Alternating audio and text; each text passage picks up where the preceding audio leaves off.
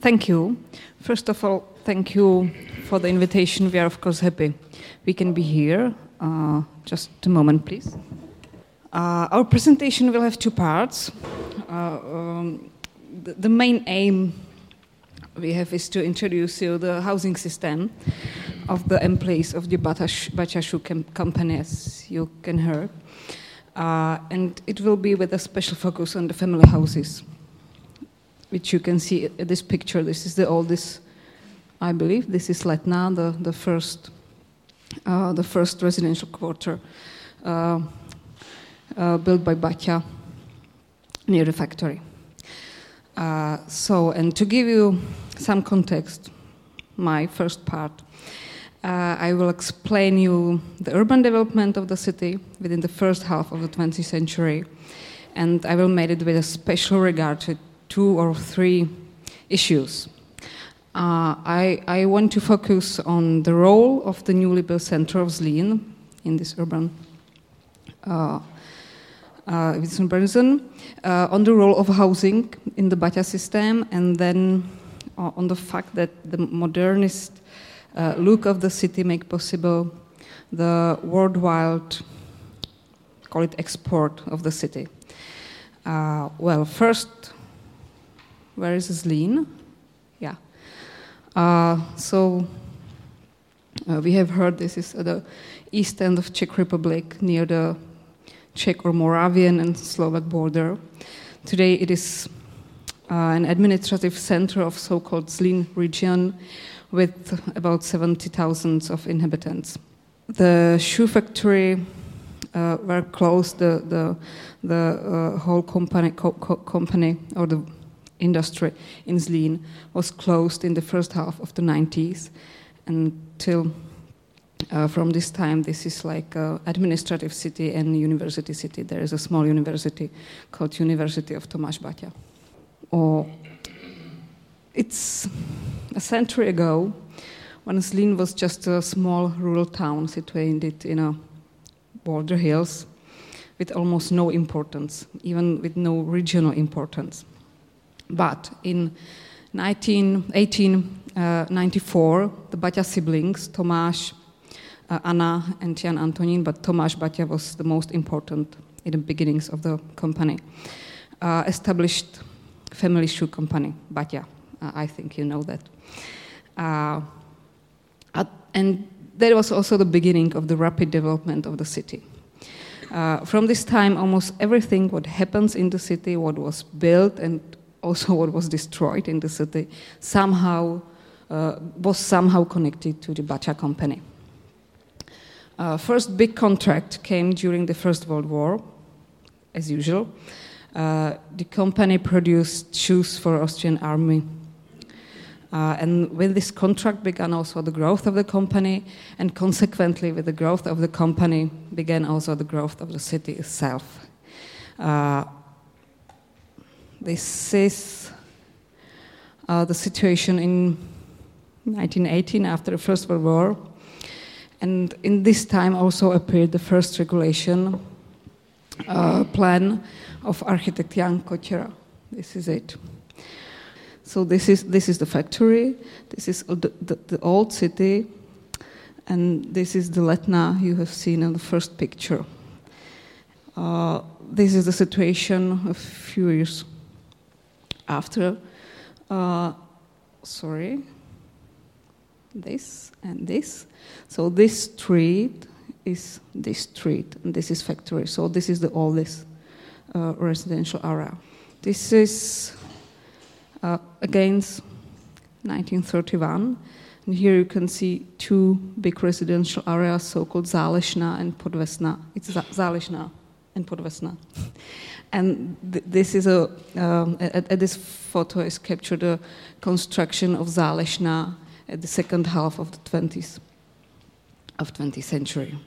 Well, again, 1934, uh, here we can see Lesní čtvrť. This is the youngest of these Baťas residential areas. And this is the whole city This is all the factory. Letná, Zálešná, Podvesná, Lesní čtvrť, the old city center. This is the castle you have seen on the old picture, and this is the new city center. Okay, and this is like it looks today. Uh, so, as you can see, this was a really rapid growth when within 30 years the city became 10 times bigger. Uh, almost all the new inhabitants of the city were also the employees of the Baťa company, so they just lived in his houses. All these little houses, uh, the Baťa's houses. Uh, at the beginning of, of the century, uh, Zlín has about 4,000 inhabitants. In the 40s, 40,000 of inhabitants. So this is quite rapid growth. Uh, we can say that at that time the city was a copybook of some example of the of something we call company city. Uh, from 1924, Tomáš Baťa uh, was uh, and the general director of the company uh, was also a major of the city. Uh, from this time till the 40s, the interest of the of the city and interest of the company and the factory were the similar. Uh, the factory was an operator of the services, schools, hospitals, everything. And the life of the city was deeply connected with the life of the of the of the company and of, of, and with the needs of the company. Uh, now a bit of sociology. Uh, probably you know the name Peter Wagner, who is a German sociologist. And he called this period of this first uh, 30 years of 20th century um, uh, as organized modernity. For organized modernity, it's typical that in the society appears some new types of institutions and organizations uh, connecting people which are seen as similar. Uh, the workers, like blue collars, are seen as similar because they were workers, not, nothing else. But this also means that in the imagination of the entrepreneurs, like was Tomáš Baťa, the workers, who are all the same, have also the same needs. And the same needs are like satisfied in the same ways. But on the other hand, these needs were really satisfied. On the picture, pictures you can see the company kitchen and company canteen. But there was no place for otherness, like you have some needs and we have the canteen, so you have to go to the canteens. So these newly emerged social groups were in his lives and activities highly organized, this, because organized modernity, and consequently they were seen and administra- uh, they were seen and administrative. Uh, uh, as a mess. So this time is also like time time of emerging masses, and uh, uh, we we can see it on on that this is really a gold time of uh, emerging mass media like cinema, press, uh, radio, and so on. So here, this picture. This is the interior of the big cinema built in Zlín uh, in, at the end of 30s, I believe. And it was a cinema for more than 2,000 people, like in the audience, so this is a real mess. Uh, another example, people going through the gate to the work, or from the work, not to the work, I believe, to the factory. The third, third picture uh, captured the running belt in one of the workrooms of, of Baťa factory. So as in every other industrial city, the main goal of the urbanism of the city and of the administration of the city was to manage somehow these masses of people. Uh, what is important because at that time there exists an idea that the city space made in a proper way is, is coming before the society which is behaving in proper way. So the idea that when we build the streets and the houses like right, then the people will then behave right as well, what is a bit naive, of course. Uh, but in this sense, this lean urbanism is really a highlight of modernist urbanism.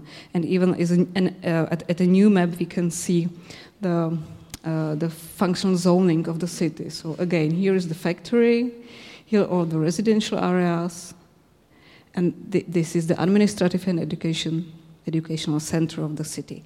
And now I, I would like to stop for a while, for, for a while in the center of the city. Well, uh, this is the this is the square of labor of Labor Square. Uh, the the construction of the square began in the second half of the 30s, and this square became really a center of the new Zlín, uh, with all needed services in the big market hall, which is this picture, and uh, department store. Uh, there were several restaurants and and cafeterias in the uh, which is this house. Well, today Moskva, uh, it was a hotel, uh, dům. Well, what is interesting, next to the square here, here, there was a prospect dedicated to schooling and education with dormitories. This is it. For, we can't see this is it, and this is it. Uh, these are dormitories for uh, uh, students uh, of so-called uh, schools for schools for young men and young women, like Baťa's schools for young men and young women. Uh, and this prospect was ended with buildings of institutions for studying for the adult employments of the, of the company, and this is so-called Baťa Memorial. Uh, that, that, that, this glass kubus was dedicated to Baťa, to Tomáš Baťa, it was just a historical coincidence because Tomáš Baťa died by um, airplane uh, uh, crash uh, in 1932. And th- this is a copy of this Junker uh, in which Tomáš Baťa died. So this building was dedicated to the factory, to the production, but also it like yeah adored the person of Tomáš Baťa, like the grandeur of the city, new Newsline, of the news new Zlín and of the factory. Uh, what I want to emphasize is that that the same way uh, uh, in which Baťa produced the shoes and other things in his factories. He produced within this system, in these schools and in all these services and shops, also um, a modern urbanized man with uh, new needs, but also with a, a new habitus, the working habitus, uh, consumption habitus, like how to say, the people just there, learned there that they have to spend uh, their money in the shops and of the restaurants which were owned by the company. So they really learned how to be a uh, consumption man. Uh, the part of this process of production of the new modern man was also the system of company dwelling. Uh, just and only for the married employees were the family houses we will talk about in the second part of her presentation. Uh, Peter Wagner says that modernity effectively combines two different pressures. It can discipline people, but also emancipate them. And I would say that the Baťa houses are the very good example of both of these tendencies to disciplination and to emancipation. For most of the employees, these houses, as you will see, represent incredible move in their dwelling standards. Uh, but they can get them only in case they were loyal employees and at the same time were able to use the houses the way the factory was accepting. That is something what will be talked about Clara.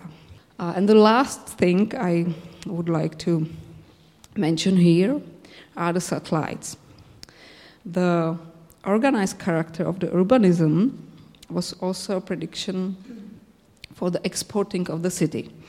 Uh, so the logic of the urban order was copied to the plan of uh, so-called satellites, which what, what, just others like sister cities of the company in the countries all over the world except Africa, where during the 30s and 40s the factories were established and were built also by just cities like uh, in Tilbury, which is here, sorry, uh, which is here uh, in Britain.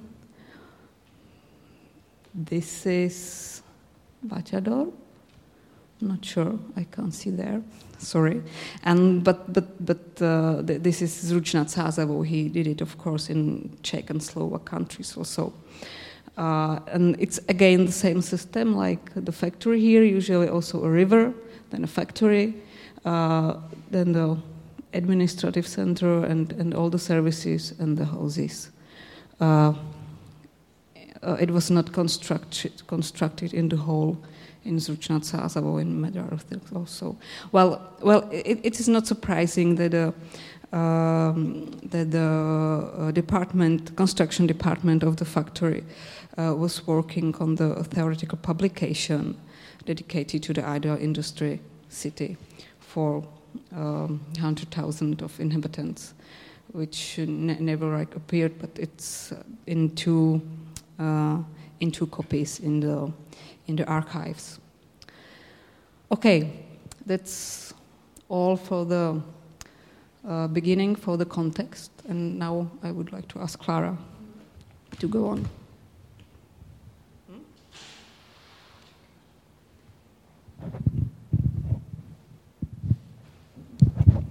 Uh, so hello, good uh, uh, evening. Uh, first of all, I just wanted to tell you that it's a great pleasure to uh, give a lecture here in this marvelous piece of architecture, Brutalist architecture. I'm just astonished, so I need to tell you uh, that's that's a great, great building.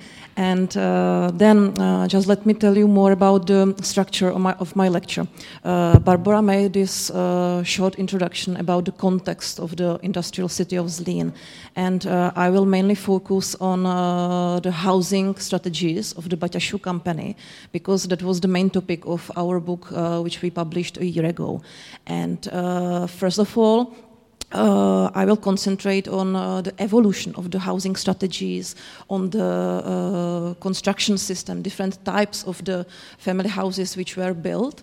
And uh, the second part of the lecture, uh, we will talk about um, how the company uh, formed the way of the life of the workers, because as Bara, you know, mm, talked about the system the company uh, created uh, this new industrial man, and uh, you will see that very strongly that uh, it was also uh, kind of copied uh, in the system of the housing um, of, of their family buildings. And it's not a new strategy. maybe you have heard about the company towns. It's, it's actually a very appealing topic that the companies in uh, Europe, uh, United States during 19th and uh, the first half mainly of the 20th century treated the cities, their seats of the companies in kind of patron patronalistic way, and uh, they use uh, this system of improving living conditions of the workers uh, to create, of course, perfect working neighborhood, and thus also, of course, uh, uh, you know, um, strengthen uh, the gains of the companies. And this is actually it. This is the Baťas strategies. they did actually perfect job during 20s and 30s because there was this extraordinary rapid development of those and um, it resulted in those 2,000 uh, family houses built in the city. And uh, it seems like, uh, you know, this enormous mass of the family houses put in those gardens. Uh, it's uh, often talked about the garden city uh, when we talk about Zlín, and uh, you, you can see that perfectly here. This is uh, the great example. This is the uh, residential area from the 30s in Zlín, and you can see the single standing pieces of the houses, and um, the important thing about the Baťa construction system of the family houses is that uh, it excelled not only in the numbers, uh, like 2,000 uh, uh, family houses, but uh, most of all uh, in this super sophisticated system, rigidly organized, controlled system of the construction of the houses, which were cheap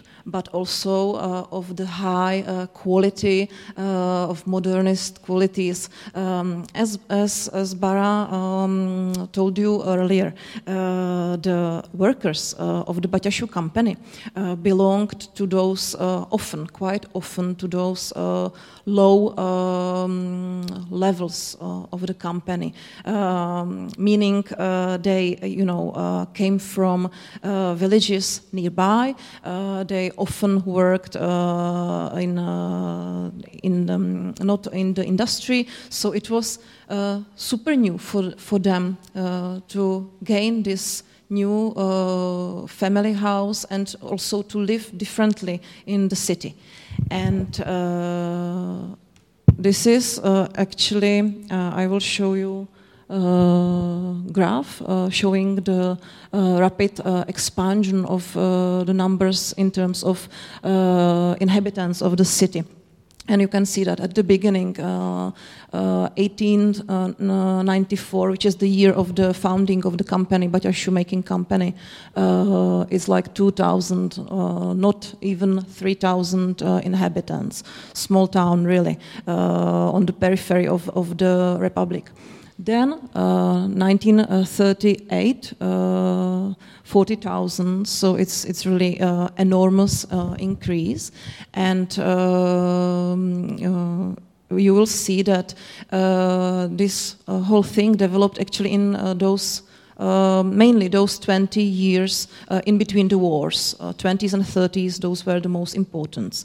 And uh, the mindset, um, you know, to create uh, the accommodation for the factory workers, um, it's actually kind of common strategy of uh, the companies. Uh, you want to make your workers stable. You don't want uh, them to change a lot. You want to create this stabilized uh, atmosphere in work, and uh, in that way, uh, you know, you support again your gains. And on the contrary. Uh, this system also uh, produced, uh, of course, some negative things. We will talk about that later. I will explain you the things connected with the strict organization of the way of living of the workers. And I will show you another picture. Uh, again, the residential areas, just to give you the idea how big they are actually, how uh, strongly they affect uh, the city. Uh, sorry, moment. Um, important thing. Uh, the Baťa shoe company uh, chose these single standing family houses. Why? It's actually, when you think about it, why would they do that? Uh, it's it's a little bit, um, it's not that logical. Uh, if you want to save space, if you want to save uh, money, if you want to uh, build quickly, the best choice would, of course, be apartment buildings but uh, they uh, did a uh, completely other thing. And uh, there were a few reasons behind that. Uh, actually, uh, there is this like quoting, uh, famous quoting of the Baťa shoe company, that they want to work uh, collectively uh, in the factory, and the workers should then spend their time, time private time in private, actually, in the family houses. So this division between the work time and the leisure time was quite strong. And um, it's not only uh, because of the, you know, like some uh, reasons of the company that they would just want to support their workers. They, of course, uh, also want them, uh, want, uh, wanted to prevent them from uniting too much actually because if you uh, you know live together in an apartment building you could quite easily meet you can uh, quite easily talk and you can also of course uh, create uh, for example uh, some kind of strikes which is not uh, at all perfect for the factory. So um, the shoe company didn't want that of course. And uh, inspired by the Anglo-Saxon industrial garden cities, they decided to go uh, with these single uh, standing houses. And uh, as um, was explained earlier, uh, it was well connected with the uh, election of the owner of the company, Tomáš Baťa, mayor of the city. Uh, if you can imagine, if you are mayor, you can quite easily control the whole city and uh, create uh, the atmosphere of the city, which uh, very well suits uh, your plans, business plans, of course. And how did this actually ev evolved, or how it is connected with the housing? I will uh, actually explain you um, or show you a few types of the uh, accommodation uh, types uh, built in Zlín during 20s and 30s. Uh, the first efforts uh, took time during the war years. I mean World War First. But um, the major um, part was done uh, during uh, 20s, around 25. And uh, it was mainly because of the rapid growth of the factory. Uh, the company needed to accommodate people quickly, and uh, they decided to um, give a try to this mass production of the houses. And uh, at the beginning, they thought about it like that, that they would create the houses with the gardens for the people who would work at those gardens. But that was quickly, uh, you know, passed. And uh, those uh, 20 years of the construction 20s and 30s uh, during that uh, time crystallized uh, all the important architectural features of the family houses created in Zlín. And you can see that quite beautifully here in the pictures uh, this is the very simple cubic form of the house.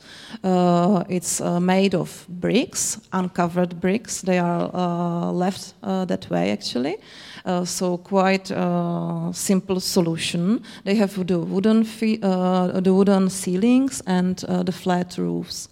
And as you can see, they are actually produced as a series it's not like that that you will have a single piece of the architecture for each house. This is really the series production. And uh, this is the first type uh, produced uh, massively actually during 20s this is the fourplex. And uh, what does it mean? Uh, you can see actually it's the uh, family house which is built of four units identical units. And uh, they have, I will show you uh, the plan. They have actually the entrances uh, on the narrower side, two of them on each side. And then uh, in the first floor, they had the small hall, uh, kitchen, and small living room. Upstairs, just one uh, one room, you know, uh, as a bedroom, used as a bedroom. So uh, it's nothing actually special. It's not big at all. When you enter this this house, is actually you, you get this tiny feeling. And this was it, you know, it was the basic accommodation for the factory workers. This was for the, I would say, the lower lowest part uh, of the scheme, uh, of the working scheme. So not for the managers at all, you know, uh, for the common uh, workers actually. And uh, if we move uh, further, Uh, you will see them now. This is the nowadays looks. Uh, those pictures were uh, taken just a few years ago. Uh, we will talk about it a little bit later, but um, the city is changing, you know, and uh, you can actually find uh, only few buildings which are preserved in good conditions. Not good conditions, but I mean authentic condition. But that's that's um, actually normal, you know. the time passed, and you can't expect that the people will still live as uh, the factory workers strongly connected with the company because that's not the case anymore. You know, the, the shoes are not um, produced anymore uh, in the city, and the people living uh, there uh, are, for example, uh, the family members of the original workers or the people who just want uh, to, uh, you know, live in this special uh, kind of appealing uh, neighborhood, actually, and they need to change them. That's that's of course true, but um, also that means that really the original houses are vanishing.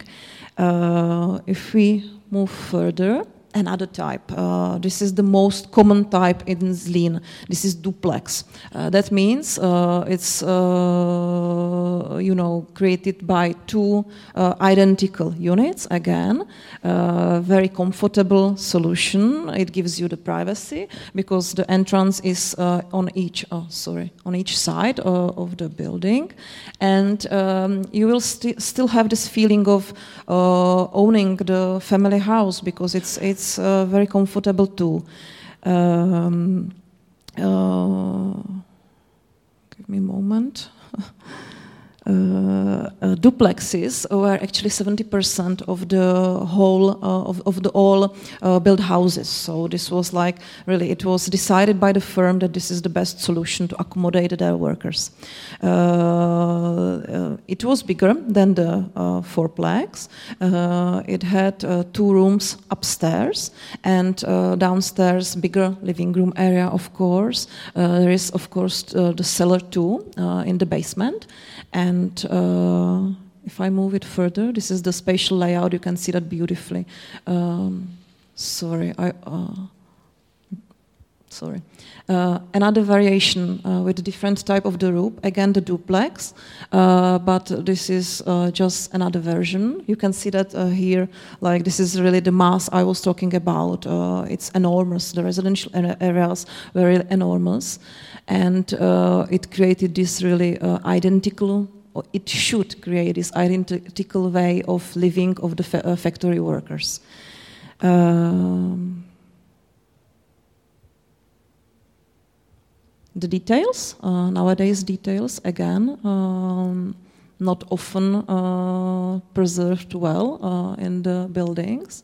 And uh, the most luxury version of the uh, Baťašů uh, houses were those single houses, actually, for the only family. So uh, I'm sure you can guess uh, those were not for the common workers. Those were for the teachers, doctors, managers, well positioned people in the structure of the company and uh, they were uh, the most comfortable. Uh, they had really uh, enough space uh, uh, inside the garage, often the terrace on the top. so those workers really get this idea of almost bourgeois living, super modern living in the city. And here, I just wanted to show you this contrast. this that's the district made only of the single uh, family houses for the uh, important people of the company. And here, uh, just next to it, the dormitories for students. And um, often, when we talk about the Baťa uh, housing strategies, uh, we uh, talk about how they, how great they were, how perfect uh, accommodation, super modern accommodation it was for the workers. But uh, that also means that was only for the privileged people, and it was for the married people. the young people of the company working in the company lived uh, in those dormitories, and that meant that they shared the room uh, together with 10, 15 more people. And the bathroom just on the floor, you can imagine, like something like nowadays dormitories for students, for example.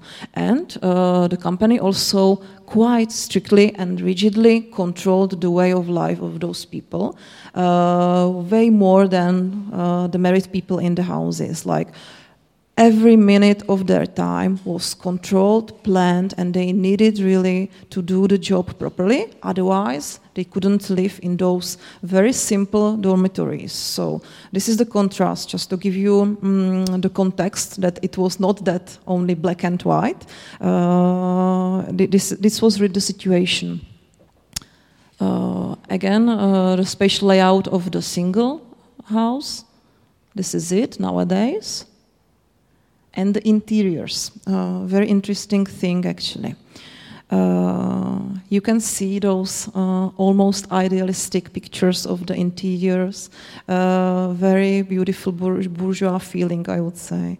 And uh, it was really modern. This this type of the housing was modern. There was the electricity, uh, bathroom functionings, uh, water on tap, and we need to emphasize again, it was not that common in that area, you know. So great possibilities for the factory workers.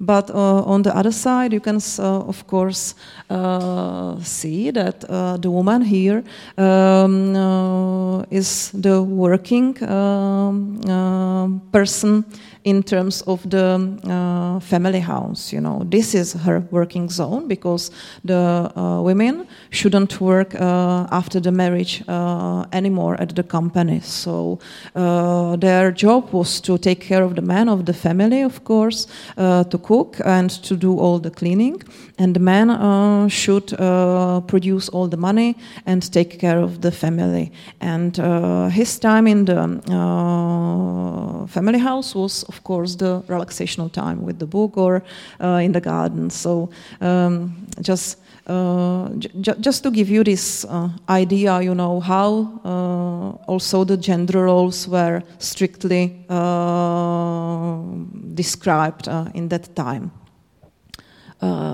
those are the interiors nowadays. A uh, few of them only really like in authentic states. Uh, the pictures were taken a few years ago, and actually many of the uh, houses uh, do not exist uh, anymore because they were changed uh, later. but usually, when you um, get some, you know, um, people like, for example, my grandmother who lived in the house for the uh, whole life, and she did not make any changes. So when you are lucky enough to find somebody of that age, uh, you can often, no, not often, you can sometimes see uh, some of the authentic uh, parts of the interiors of the factory houses. Those pictures uh, are here because I just wanted to explain uh, you how uh, the whole system of the construction or production of the houses were actually very well thought. The same as the production of the shoes. the company treated the construction of the houses in a very scientific way and they planned everything. They planned everything to uh, every single small aspect of the construction. Everything was described, uh, planned, and then uh, after that uh, also uh, accomplished and uh, they uh, even uh, created uh, the um, special uh, construction company, the part of the Baťa company that was uh, just to produce everything in the city, including the family houses.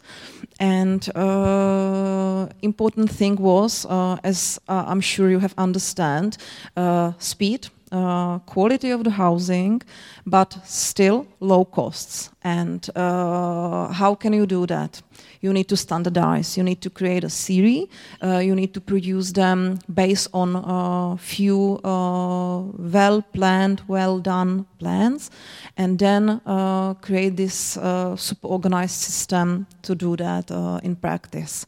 Uh, and uh, by doing so, the family could um, produce one uh, building, one family house in 11 uh, to 14 weeks. So that's very short uh, time if you think about it. It's very effective. Uh, it was done by the division of the works. You know, everything was planned. So there was the group of the craftsmen doing only the roofs, then the ceilings, the bricks uh, windows, anything like that. So very strictly organized and divided. Um, uh, this is, uh, you won't probably understand a thing uh, of this picture, but I just wanted to describe it to you. This is one of the plans, uh, one of the plans to build in, 40, uh, in 14 weeks uh, this one single family house. And you can see from the grid actually very well how it was well planned. Uh, everything was thought, every uh, piece of material, um, every day, uh, day by day, everything uh, described uh, by the uh, company very well. then, Another thing, uh, the company uh, kept uh, evidence of that. this is the so-called um, statistics. Um, every type of the family house, but not only, also, for example, schools, factory buildings, had this statistic. And what it is actually, it's basically the description of the building, description of the spatial layout, common basic things like the date something like that. But then there is this uh, very uh, proper, uh, very detailed budget on each thing uh, used uh, in the building. So uh, by doing so, the company during those 20, 30, uh, during those 20s, 30s, had this enormous register, and it of course helped the company to um, make the system more, even more effective uh, in the end. Uh, then um, this is very interesting thing actually. This is the collection of the typified uh, pieces uh, elements of the architecture of the family uh, houses, uh, mainly windows and doors. And you can see how properly they are described. it's not important the text in Czech, just I wanted to show you that uh, each uh, type of the uh, window had this proper description, including material sizes, everything. How should the craftsman use them in the family houses? The details are nowadays, also from inside, the doors. And uh, this is the uh, huge change uh, Zlín uh, uh, went through uh, after the Second World War.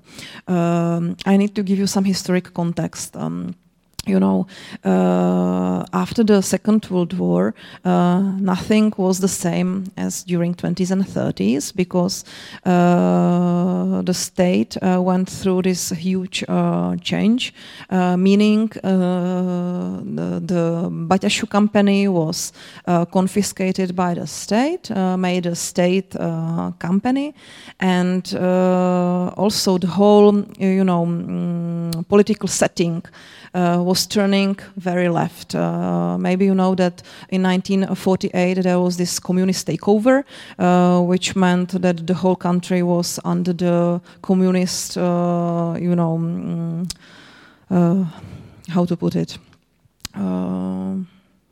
under the communists, and uh, uh, that also resulted in this change of uh, in the housing policy of the company. Mm, in few post-war years, meaning like till 52, 53. Um, the um, houses for the factory workers were still uh, designed by uh, great functionalist architects, uh, which were previously, uh, you know, mm, working uh, in the company during 20s and 30s. And you can see still perfect uh, buildings, but different solution. We are back uh, to those apartment buildings we were uh, talking about at the beginning as one of the most effective uh, solutions for the housing of the huge masses of the workers. Uh, this was the change after the war. Uh, no single houses, no garden city, not not not not not only the garden city it still has those garden qualities you know because there are uh, huge uh, parts uh, in between them uh, still parks uh, around but it's not the single um, houses positioned only in the gardens and um, those are the first uh, um, realizations after the war. Uh, 47, uh, architect, uh, architect uh, Vladimir Karfík, uh, one of the main architects of Zlín of interwar times. Uh, another example, uh, those uh, few stories apartment buildings looking actually very like the family houses. The scale is still very um, uh, comfortable, uh, not the huge apartment uh, buildings at all. And they kept also the uncovered bricks as a remainder or with the um, interwar times. Uh, this is uh, one very interesting example. Uh, those are the pictures of one of the architectural walks we've done uh, a few days actually ago in Zlín. Uh, this is the so-called uh, collective house, and it was the building designed by one of the great left avant-gardist architect in the Baťa company, Jiří Voženílek, and it was the building which should create this accommodation uh, very simple, uh, like two, three rooms, minimal kitchen, really minimal, just the corner, and then uh, many of the uh, common uh, facilities for all the inhabitants of the building, uh, including, including the nursery, kindergarten, uh, exercise hall upstairs, or uh, the huge dining hall uh, for the uh, workers of the company to eat their lunch uh, here, not to produce it in the kitchen of each apartment. Uh, so this is the change. Uh, those are the beautifully preserved uh, interiors uh, with those uh, built-in wardrobes and wooden walls in between the rooms. And this is actually almost the end of the uh, Baťašu housing strategies of the company. and um, this is this is uh, how it actually continued. Um, maybe you know.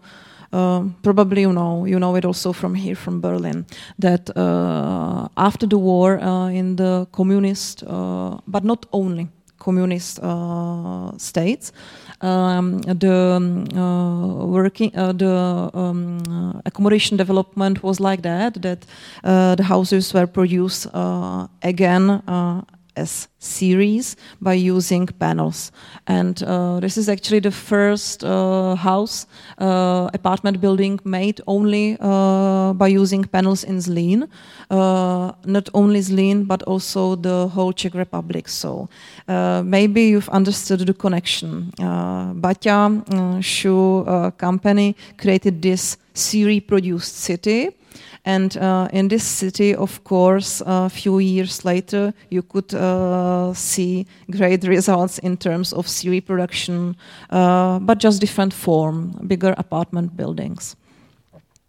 Uh, another part uh, of my lecture will uh, deal with the way of life in the in those houses because that's actually very that's actually when it gets really interesting. Um, if you thought that when the um, company gave the workers the houses uh, it was um, just on them how they would treat them. Uh, that's not the case. Uh, you can imagine that as uh, strict they were with the construction, with the organization of the whole urban plan. Uh, they were also uh, very rigid in terms of the using of the buildings and um, it was because the company uh, built those uh, uh, at um, uh, its financial uh, spans. You know, uh, the houses still belonged to the company, not to the workers. They just rented them to the workers, and only in the time they worked in the company. So when they decided to leave the company, they also needed to leave the family house, and. Um, uh, Baťa offered them this super modern uh, housing, uh, which is a great advantage uh, for that time. Uh, but uh, the people really needed to behave and behave as the as the factory wanted. And uh, what was the purpose of the company? Uh, they wanted to create this modern man, modern industrial man, who uh, behaved somehow uh, good and somehow uh, in a good connection with the company again to create this stable atmosphere to produce then uh, more uh, in the factory and uh, uh, it's of course uh, not true that the uh, every every worker in the company um, obtained this building. It was actually kind of complicated, long process to get this, and you. Um, needed uh, to fulfill this application, housing application. It's again in Czech, but I will translate. Uh, um, except those normal things like name, uh, date of birth, uh, common things. Uh, there was also the wife's name. Uh, how was the last apartment of the factory worker? Number of rooms it had. Uh, also, there was uh, the part uh, asking about uh, the positions, savings of the um, uh, factory worker. And um, another thing, you needed the recommendation. Uh, of somebody, um, probably somebody uh, well uh, positioned, somebody trustworthy, and it they looked like this simple form, just like the recommendation. You can uh, read that uh, yourself, actually. Uh, important thing, František Galas, one of the applicants, uh, didn't visit pubs. He was active in sports, uh, so that, that meant he was a uh, regular good person. And his wife liked it tidy and clean, important. Uh, this uh, Mrs. Zetkova recommending uh, them, recommending the company to give them really the family house. Uh, it was like that. The family had the um, personal and also um, accommodation department, not only the construction department, but also the uh, accommodation department dealing with all those uh, applications. So everybody needed to have this recommendation. Another one, another example, light smoker, doesn't visit pubs again, uh, but he had good savings, good, good job for him. Then uh, this is uh, the uh, usual evidence uh, for the um, accommodation department um, every person gaining uh, the uh, house uh, had this card, and there are again common things, normal normal things, but then also the um, parts asking about the about, for example, uh, the religion of the people wanting to uh, gain uh, the family uh, house. So uh, the company was actually very curious about their workers. They uh, did a good job in uh, knowing almost everything about them if, if they wanted to have the house, and they also produced this home order for the workers. Uh, it was just something like a contract. Uh, when you sign a contract nowadays, you of course need to obtain um, uh, some basic rules, and uh, the, the rules uh, of the company were actually. Mm, sometimes uh, a little bit funny, you know. Normal things like um, cleaning, maintenance, nothing special but then uh, do not breed bad dogs. Do not, do not disturb during the uh, quiet hours. Uh, and uh, very important thing, this one, you need it to report any changes, visit, visits longer than 48 hours, or contagious diseases. So uh, you can see uh, the company really organized the life of the company workers in the family uh, houses very strictly. They were really very rigid about it. Then uh, it's not the end. Uh, still, if you uh, gained the family house, then you needed to count with the control visits. Uh, usually two times a year, but uh, if there were some if there were some problems, uh, even more often. And those are the forms the uh, accommodation and personal department filled uh, after each visit like this and uh, I translated for you uh, those those things. Those are they, you know. So uh, they were interested if the garden is well treated, if uh, the furnishings are all right, if there are some needs to repair the uh, um, houses inside or out from outside.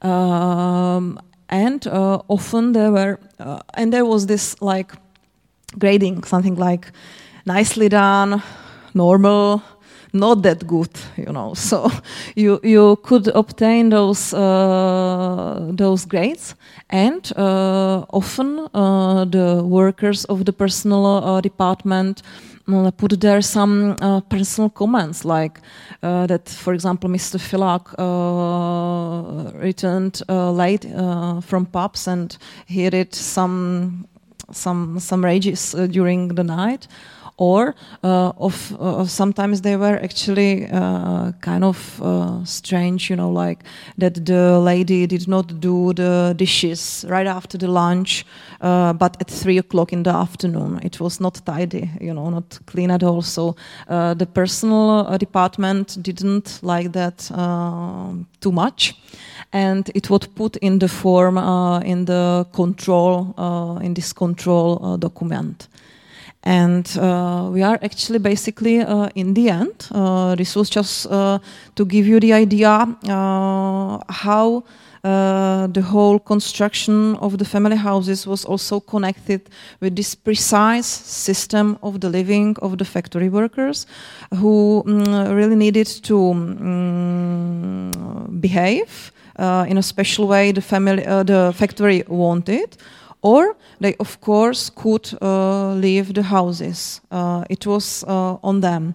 And uh, I need to say one thing: uh, when we talk with the people, uh, of, with the original owners of, of the houses, the majority of them uh, is talking good about the, uh, the company living in the city.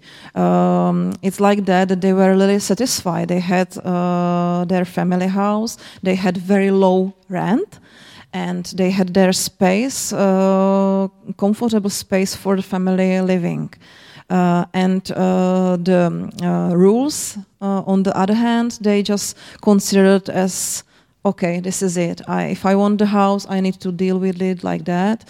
And uh, if I don't like it too much, I will just go away. So this is it. Uh, and um, now uh, I think I will I will just pass the microphone to my colleague again, and she will uh, show you uh, the changes done uh, in the houses nowadays. now everybody knows what is organized modernity. so we can have a look some houses uh, which they look today. Uh, how it is now, mm, these residential areas are under protection, but it doesn't mean that you are not uh, able to do anything with the houses. There are some possibilities. Uh, at this picture, you can see the reconstructed uh, semi-detached house or the duplex, as Clara called it. Uh, and the space of the first floor is here enlarged with something like a copy of the first first or a ground floor.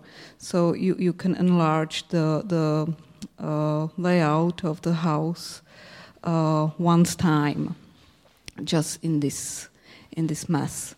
Uh, th- this is the original size of the house of the duplex. This is the one, first flat. This is the second flat. So this is the possible way uh, how can be the houses rebuilt.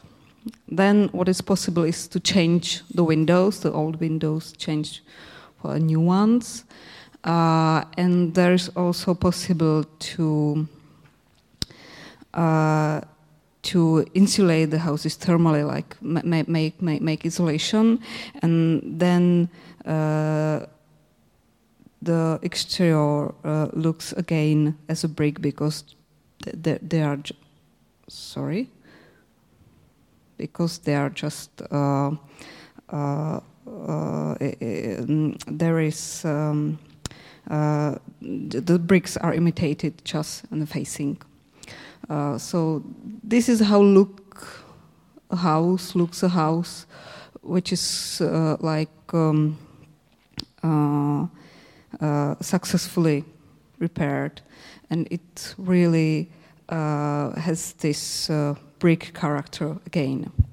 And th- this is what is important for, for, for the protector, protection uh, to, to save this character of the whole uh, quarters.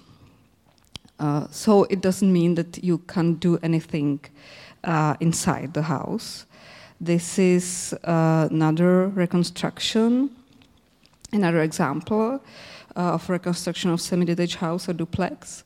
Uh, a few years ago, the house with not very well done interve- intervention from the I don't know 80s or something, yeah, something like that, uh, was renovated uh, the way which is possible. So again, you can see that the, the, the, this is, was not very like successful. Doesn't look very good, but this is the new state uh, of the facade.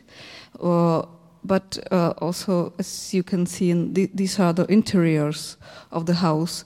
Like this, uh, this part usually makes that, that there is a really like huge living room, um, or huge, yeah, it's quite big, uh, connected with kitchen. Uh, and uh, still in the first floor are, are these bedrooms. Uh, so with the inner disposition you can you can you can work somehow uh, as, as you want and i have to say that this br brilliant adaptation is work of Jitka Resova and his colleagues in his element studio architecture studio from Zlín uh, well there is still a possibility. That this is just one example of how the houses could look today. Uh, there, there is still a possibility to to to uh, to go to quite a well preserved uh, house. This is like a single family house in Zlín, where the element seats in the first floor he, here, but uh, it is also a seat of so-called info point of Baťa's housing, Infopoint Baťovského bydlení. It's near the uh, Hotel Moskva, the hotel Společenský dům, Baťa's Hotel Společenský dům, and and uh, and this is one of the dormitories uh, we we were talk about. And in the in the ground ground floor of of this house is also a small um, um, exhibition devoted to the uh, Baťa's houses, and there's also more, more. Mm, there, you can find also more uh, examples of this, uh, like well done, uh, uh, well done uh, reconstruction of the houses. Well, we have here a book which is dedicated to the exhibition. It's an exhibition catalog, in fact. This is one book, and then just to show you another book uh, where you can have a look at these uh, adaptations of Jitka and others, Zlín's architects, with these Baťa's houses. Okay, that is all from us. Thank you. Thank you for your attention. Uh, now.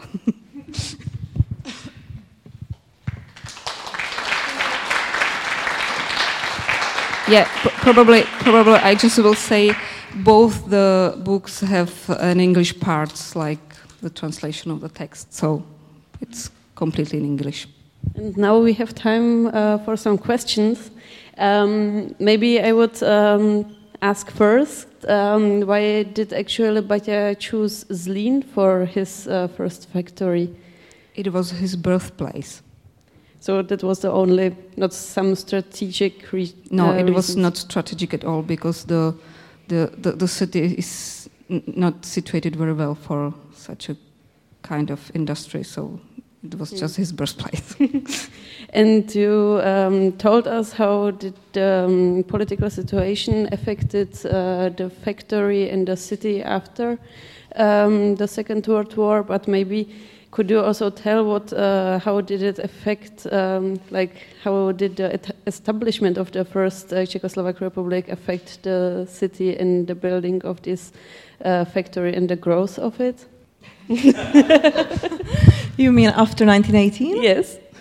Um, it, it was actually the best period uh, of the city, you know, because um, the company was uh, established uh, in in the end of the 19th century. Uh, then the war years, first attempts to accommodate people, first attempts uh, attempts to modernize the production. But uh, the biggest boom was uh, for sure after the First uh, World War, after the um, um, electing Tomáš Baťa as mayor in 1923. So this was the beginning of the great urban plan, modernist plan with all those zoning in the 20s. Uh, that was the beginning of the collaboration with great functionalist architects who were able uh, to create this um, Siri produced architecture, which still had the perfect architectural qualities.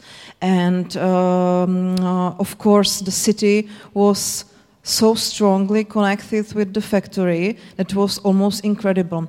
Uh, it's not like that, that there, there were no other efforts. For example, uh, we have very beautiful functionalist uh, buildings in the old city centers, which belonged to uh, the businessmen, uh, cafe owners, uh, services, basically. Uh, but the majority of the city was really uh, built uh, in connection with the factory. So Zlín is actually a great example of a real company town. We often have those discussions if it is ideal company town. That's also on you. Maybe after this lecture, it will be easier for you to decide. But uh, 20s and 30s, in between the wars, that was the strongest period for the Baťa Shoe company in Zlín for sure.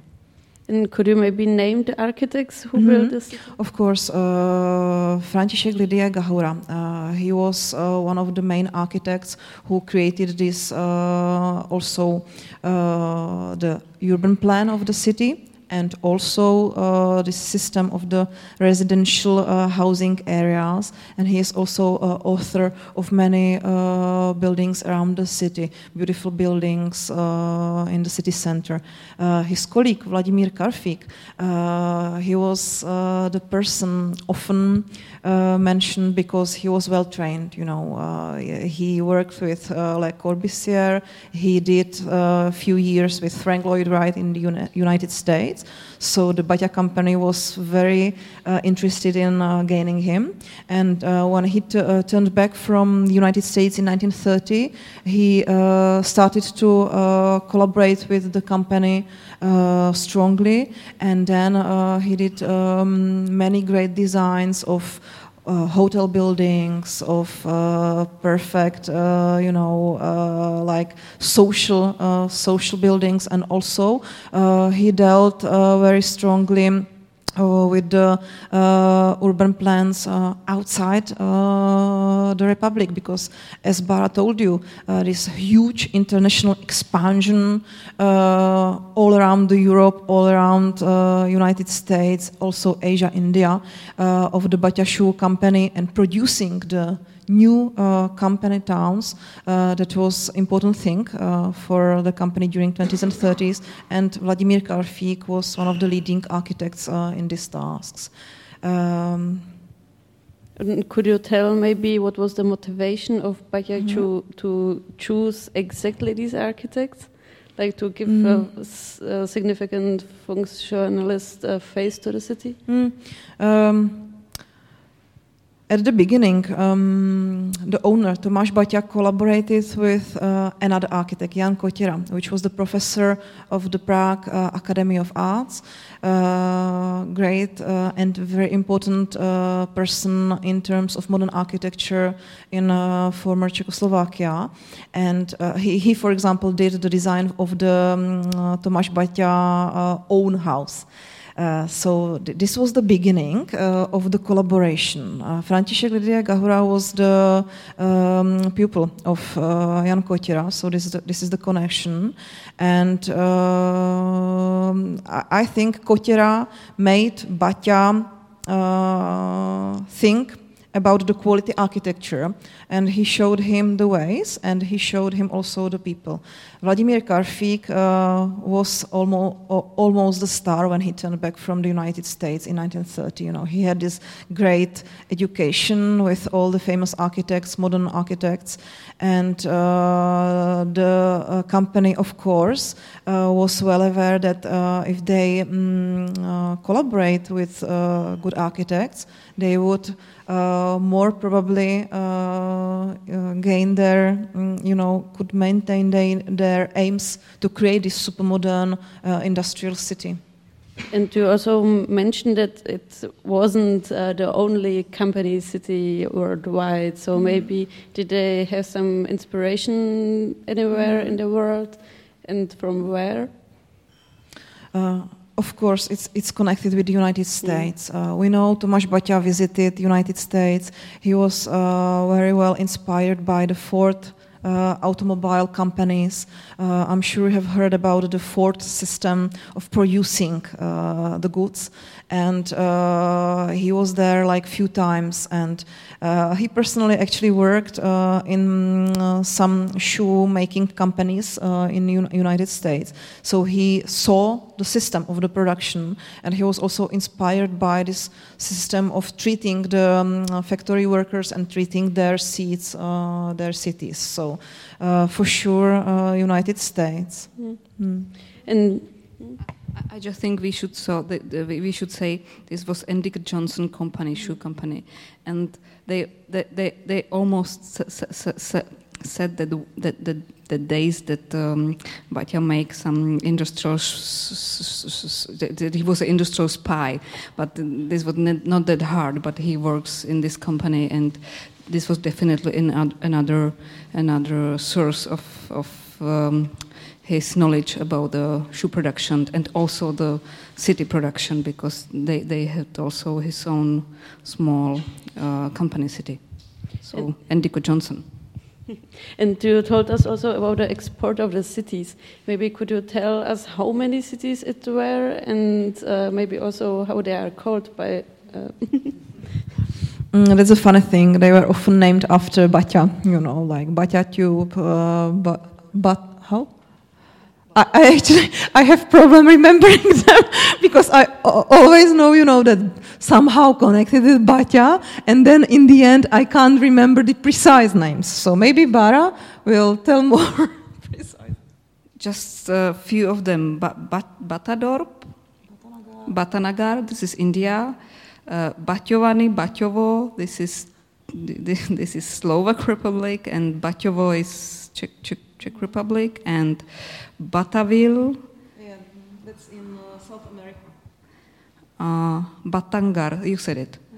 That's all with Bata. and then I do not understand. But, but I, I think it was 10, 12 cities. More. It was com- uh, it, it was um, uh, more than ten cities. It was like uh, enormous, you know. The um, not, mm, but uh, important thing. Uh, not every uh, production uh, settlement of the company outside of the republic was the city, complete city, you know. But uh, there are plenty of of them around Europe, East Tilbury, near London, something also in um, France, Hellocourt. Uh, best uh, uh, in in Netherlands, something in uh, former Yugoslavia, mainly in, in Switzerland. So, uh, so many of them.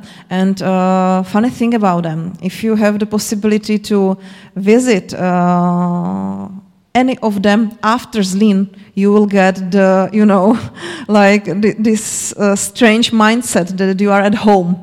You are at this city you know so well because they look exactly the same, really. They had the same setting factory near uh, the river, then the social district near the factory, and residential areas all around. So uh, every city uh, made as, uh, um, uh, as the series of those factory buildings, all looking uh, the same, using the same concrete uh, structure, uh, the bricks uh, inside, and then uh, the family houses, as you have seen. So there are, of course, the variations. Also. Um, connected uh, with, for example, the climate. Uh, in India, they had the different types of uh, the family houses a little bit uh, to make it more authentic in this in this climate. Uh, but uh, every time it is really very similar. Mm, and how do the today's inhabitants react to the living in these houses? Because the standards are today quite different than uh, in, in the past times. And what maybe you could tell also what are the most common changes uh, the inhabitants are trying to do? uh, enlarging the space. They are just connecting the living room with kitchens because the kitchens were really like small, just like three times this table or something like that. So, so, so you need more space, and also the, the habitus was change is, or is changing because the, the, the, the cooking is now something like a hobby, but it was work for a woman, women in, in, in the times of Baťa. So this is it. The, the gardens are changing around the houses, like they are more representative. And yeah, that's it. I, I think en- enlarging and, and, and they make it more comfortable because these houses are really cold. It's just brick and, and, and the pure isolation. So, so this isolation and, and the changes of the window and but the, the, but the most important thing is really to make to, to gain some more space in the house. Are there maybe any question from the audience? Hello, and thank you so much for this lecture. I have two questions. The first one would be for you, Barbara. And um, I didn't get it. How were the houses finally privatized? Because when I understand that people are changing them now, I admit they are in a private ownership. And um, could you please comment on this? And the second question goes to Clara. And I'm very interested to listen more about the furniture because it was a topic you commented on, but on the side, like um, were the furniture pieces the same? Were they also installed by the company, or could people somehow rearrange anything? Um, this would be interesting for me. Thank you. Well, I, I forgot to say it. Uh, after the World War II, after nationalization of the company, uh, or the, the, the houses were owned by the municipality. And uh, uh, during the 90s, uh, as was usual in Czech Republic, uh, because the municipalities want to just save the money and do, do, do not have the, the, these covers of some housing estates and these things. So the municipality sold the houses to the inhabitants, usually to the inhabitants. So uh, nowadays, uh, except two of them, all the houses are like private have, some private owners, and that's also the reason why there is really a small number of the houses like preserved in some authentic um, uh, state. Uh, we know due to uh, Jitka and, and her and, and her colleagues, they, they made a census of, of these houses uh, in uh, in 2015. So we know that, that there is about 10 percent, a bit more than 10 percent of all these houses with no like with, with, with no uh, adaptation, with no reconstruction, with no with no enlargement. Like the, the, there is 10 percent of the houses, but there are almost no houses owned by by the municipality. Yeah, regarding the furniture. Um, uh, we know that uh, the company wanted to uh, eliminate the um, further, you know, uh, costs. So um, they actually produced uh, themselves not only the windows or the doors, but also, for example, the built-in wardrobes uh, inside, because it was uh, easier. It was, uh, of course, more economic. So um, uh, when you saw uh, the interiors, maybe um, it will be complicated to go back to the photos, but uh, if you take a, a look at the, um, uh, the book, uh, you will see the beautiful photos of the uh, preserved, for example, those built-in wardrobes inside of the houses, which were looking exactly the same for each type of the uh, family house. So uh, you can find some uh, common elements, but um, uh, it's not like that. The, the, the um, workers couldn't change anything.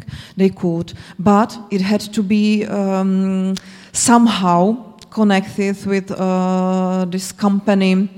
Uh, you know, representation, including the family also inside of the um, family houses. So uh, they could, uh, you know, wait for the control from the personal department to see the, those changes. All, all the changes had to be, you know, uh, told to the company, so including uh, all the setting of the buildings.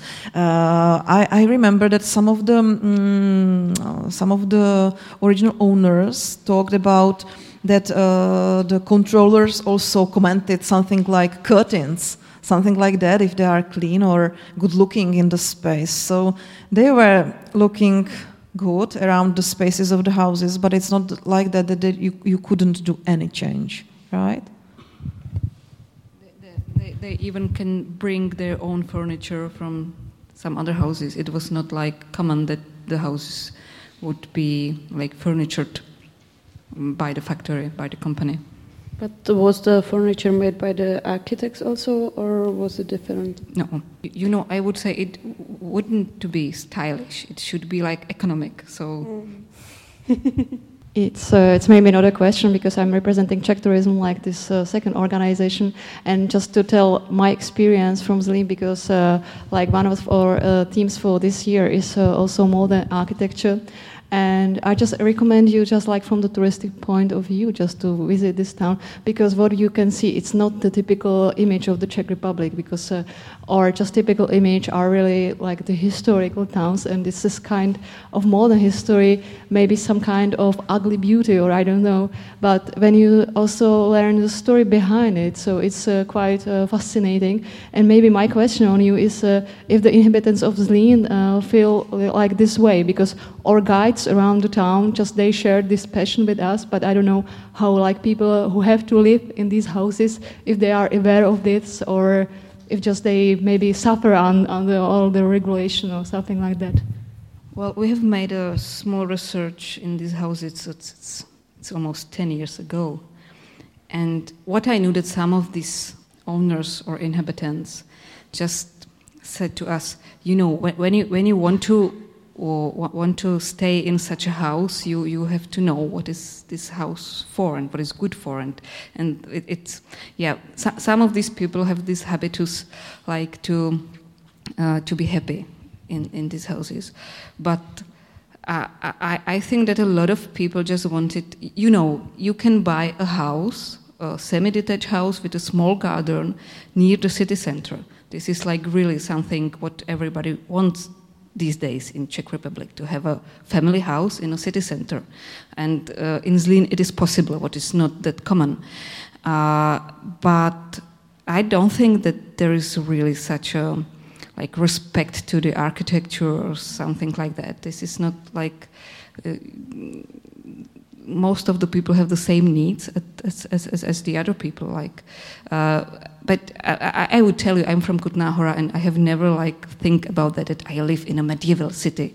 I live in Kutná Hora and these people just live in Zlín like this, this is the same. It's nice but you have to solve another thing than house or uh, style of the house.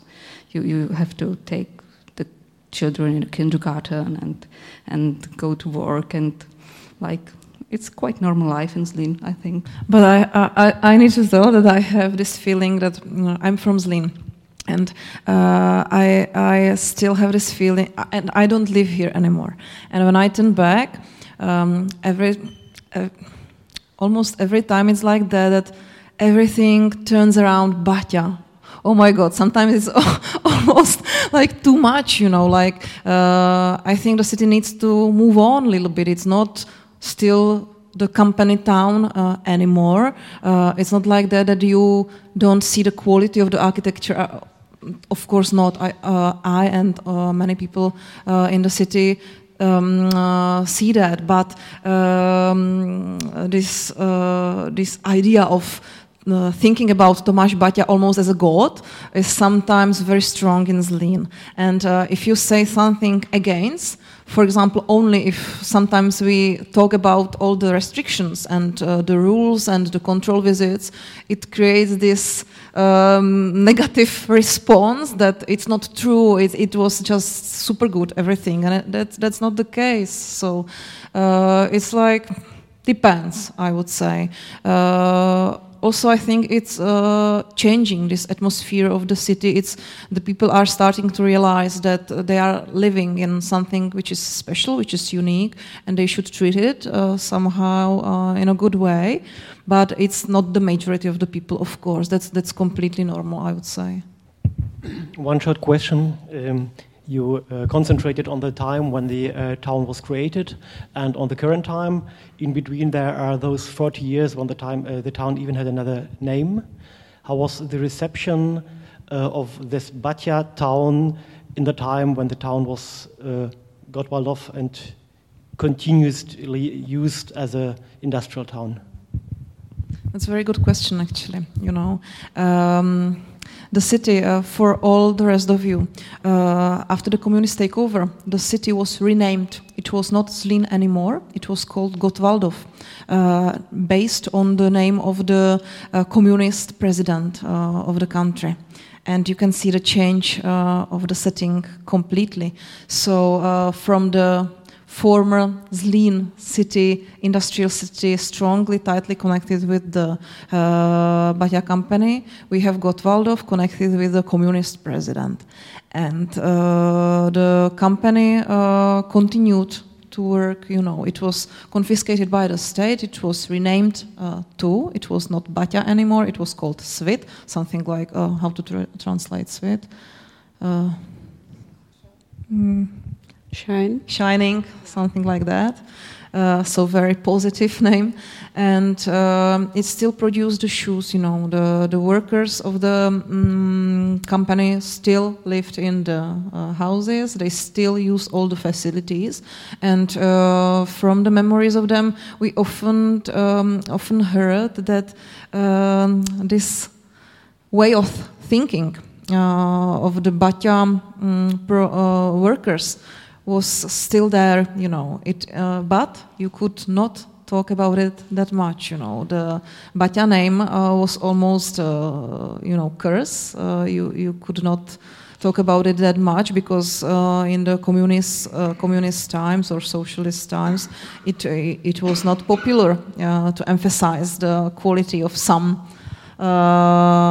owner of the private company because every everything should be you know made of state.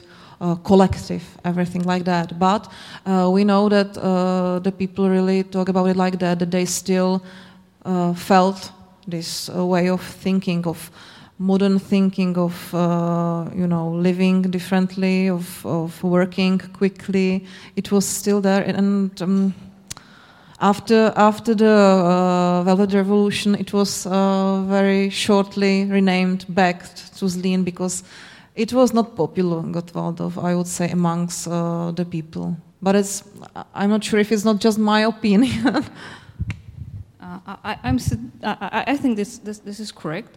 Uh, I, I just what I know that the central part of the city was still Zlín, but the big Zlín was Gottwaldov.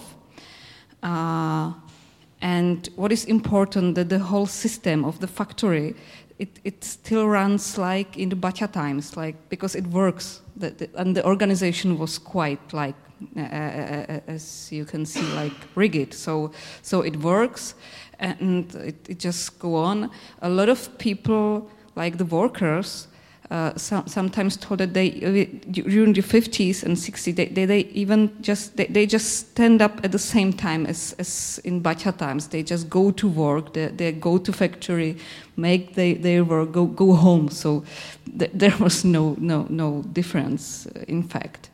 And to, the, to this Baťa problem when I was a small child th th this was in 80s and my grandma was from Morava and uh, it was strange because when I need, need, needed new shoes, then uh, she said, "We are going to Baťa," and I didn't know what does it mean Baťa. I, I just know that when we are going to Baťa, we are going to shop with shoes, and after the 1990, I, I, I, then just see what does it mean the strange word Baťa that this was some entrepreneur and, and that these uh, sh shops uh, sometimes have again this name Baťa. So, so it was like uh, nobody talks about Baťa. Uh, these were two brothers, and I think that for most of the people in Czech Republic, there is just one Baťa because there is some Baťa, and the history of the family is not that well known, uh, except Zlín, of course. So uh, the, the people were not talking about Baťa. I don't know how it was in Zlín, but but the but the word was like living in the language, which is very important. And and I believe this is also why after the uh, Velvet Revolution, uh, the Baťa became something like myth, like the first entrepreneur in in our history, like the like the the, the man who was able to live the American dream. And so we, we just we just yeah in 90s he the uh, I don't, I'm not sure which one of the Baťas it, it was, the 19th, uh, the 90th um, uh, birthday, they celebrated the birthday on a, um, with president in Prague, on, on, a, on a Prague castle. So this was really like a person like, wow, and he lives still in his uh, uh sons and, but, and it's now changing yeah, we, we, can, we can say that the system was disciplinating the people and nobody told us, oh, you bad girls. But uh, maybe the last question: um, What uh, happened in the '90s? Like um, the factory wasn't um, uh, didn't get back to the family, and it had to close. So now we have quite a lot of factory buildings which are so like what is mm, going on there? Like um, how is the new, uh, what is the new purpose of the buildings, and uh, maybe the question connected to that, like uh, who initiated uh, the establishment of the info point for the Baťa housing, and is the city uh, like trying to lift this myth and like the, renew the history, or like um, was it someone else? Well, just to the info point, uh, InfoPoint was established by a few enthusiast, enthusiastic people around Titka. It is just like um, a small institution. Uh, there are uh, an, another uh, uh institutions like museums in Zlín, which are devoted to this system and to the family and so on.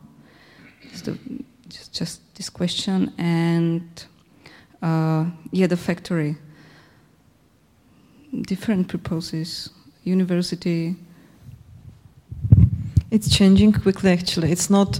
Uh, it's huge. Uh, the industrial uh, zone is enormous. You know, it's it's really big, and. Um, during 90s and then uh, also after uh, the area was kind of sad actually because you have seen the um, the end of, of, of this shoemaking uh, industry, which was so uh, famous and so uh, effective. And um, in the end, um, the, re the result was just uh, just sad.